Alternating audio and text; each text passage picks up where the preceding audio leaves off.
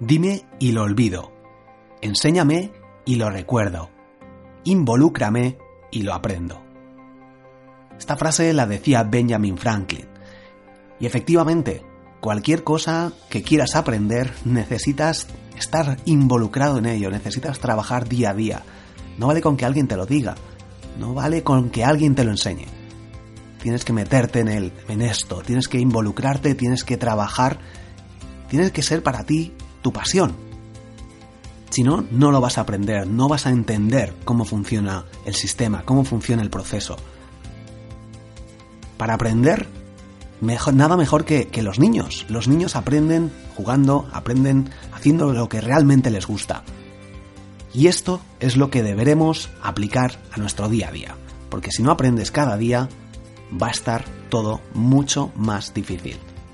Fíjate en la gente a tu alrededor, en las reuniones, en todo, todo lo que nos ofrece cada día para continuar aprendiendo.